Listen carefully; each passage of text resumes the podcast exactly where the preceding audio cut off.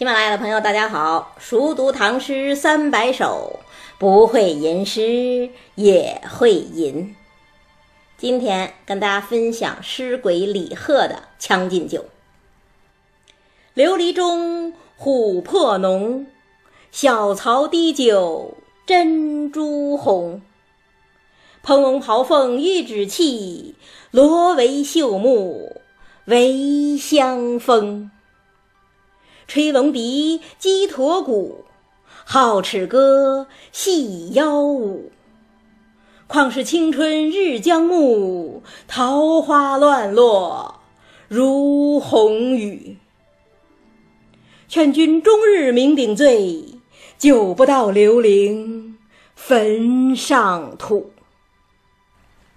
我们这个节目啊，一直是以横塘退士的唐诗三百首为重。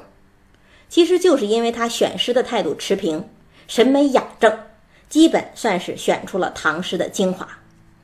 但是呢，唐诗三百首也不尽公平，其中最大的漏洞就是他漏掉了诗鬼李贺。大家都知道，李贺和李白、李商隐并称三李嘛，存世的作品有二百四十多首，其中不乏精彩之笔呀。比方说，我们都熟悉的。雄鸡一唱天下白，天若有情天亦老，等等啊，都是出自李贺的手笔。但是呢，大概就因为李贺的诗太奇诡、太石破天惊了，完全不入横塘退士的法眼，一首都没能入选唐诗三百首。这无论如何都是非常重大的失误，所以我们必须补上去。补哪一首呢？我第一个想要补的就是这首《将进酒》。为什么一定要跟大家分享这首诗呢？因为这个题目，李白和李贺都写过。把这两首《将进酒》放在一起对着读，你立刻就能明白，为什么李白叫诗仙，李贺叫诗鬼。这首诗写的就有鬼气，怎么表现出来的呢？先看前四句。琉璃钟，琥珀浓，小槽滴酒，珍珠红。蓬龙袍凤玉指气，罗帷绣幕围香风。这是在讲什么呀？讲酒宴呐。酒宴是什么样的呀？宾是谁？主是谁？我们完全不知道，只是在眼前闪现出一个个华丽丽的镜头。琉璃做的酒盅，琥珀一样闪着黄褐色光泽的黄酒，还有正在从槽床上滴下来，犹如一颗颗红珍珠一般的红酒。这是何等华美的风物，何等瑰丽的颜色呀！如此奢华的酒宴，当然不光有酒，还有肉。什么样的肉呢？烹龙袍凤玉指气。罗帷绣幕围香风。李白说：“烹羊宰牛且为乐”，这已经够豪迈了吧？但李贺更厉害，他的锅里烹调的是龙肉和凤肉，这可是谁都没吃过，甚至没见过的奇珍呐！可是更妙的地方不在这儿，更妙的地方在玉指气。像玉一样洁白的油脂在锅里冒泡，就好像人在哭泣一样。这是多奇特的比喻呀！把大锅煮肉都能说的这么文艺，古往今来，怕是也只有李贺一个人了。那浓烈的香气飘散开来，又被罗帷绣幕围住。这罗帷绣幕围住的。岂止是酒肉的香气，应该还有这场酒宴本身吧？罗帷绣幕围起了一个华丽甚至繁缛的小世界。这个小世界跟李白那个“黄河之水天上来，奔流到海不复回”的大舞台形成鲜明对比。同样是目光横扫。李白看到的是一泻千里的大场景，而李贺则是看到了一个个的特写镜头。这些镜头闪过再叠加，像极了当代电影中的蒙太奇呀。这是一个不同。那还有一个不同，李白那场酒宴，代入感太强了，让我们如见其人，如闻其声。我们仿佛都随着李白一起烹羊宰牛，狂歌痛饮，都仿佛能听见他在喊叫：“岑夫子，丹丘生，将进酒，杯莫停。”而李贺这场酒宴呢，却自带一种虚幻感，每一样东西都那么绚丽，绚丽到了不真实的程度。整个罗帷绣幕仿佛就是一个摄影棚，不停地提示着我们：这不是真的，这只是一场电影，或者说这只是一场梦，是不是呢？看下四句：吹龙笛，击驼鼓，皓齿歌，细腰舞。况是青春日将暮，桃花乱落。如红雨，这四句啊，是从酒席讲到助兴的歌舞，写的真是漂亮。漂亮在哪儿呢？漂亮在每一句都是自带美感的。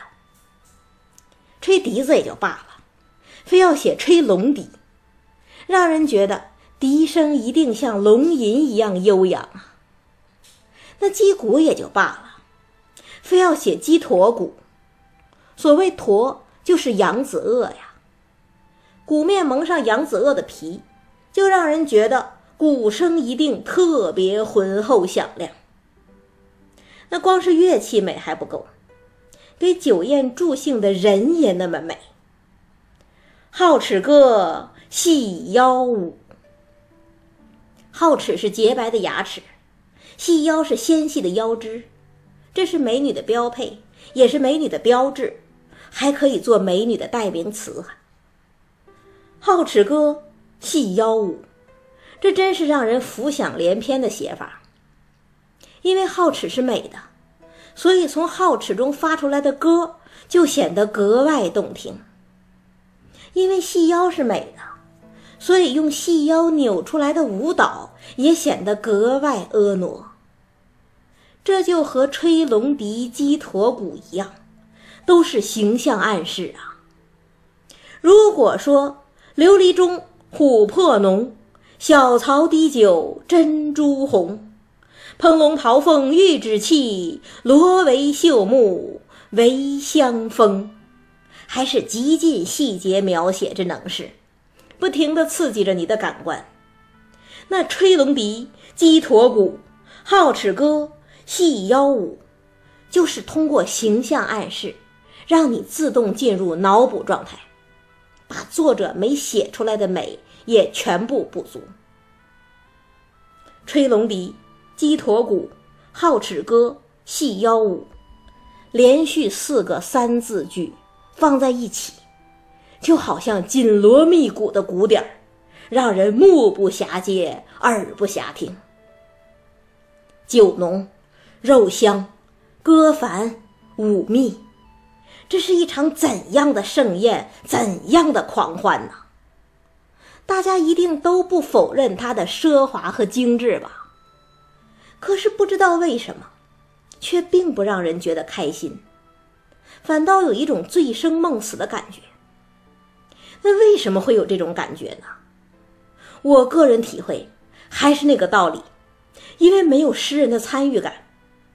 诗人仿佛始终在冷冷的旁观着这些旋转的镜头。那么，诗人为什么不唱起来、跳起来、乐起来呢？接下来两句，诗人一下子就把谜底揭开了。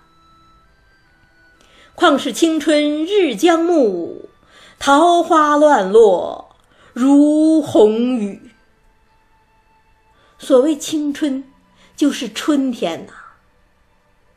原来这一场酒宴是在暮春，又是在傍晚，春光将尽，落日低垂，一阵风来，桃花纷纷飘落，犹如洒下一场红色的雨。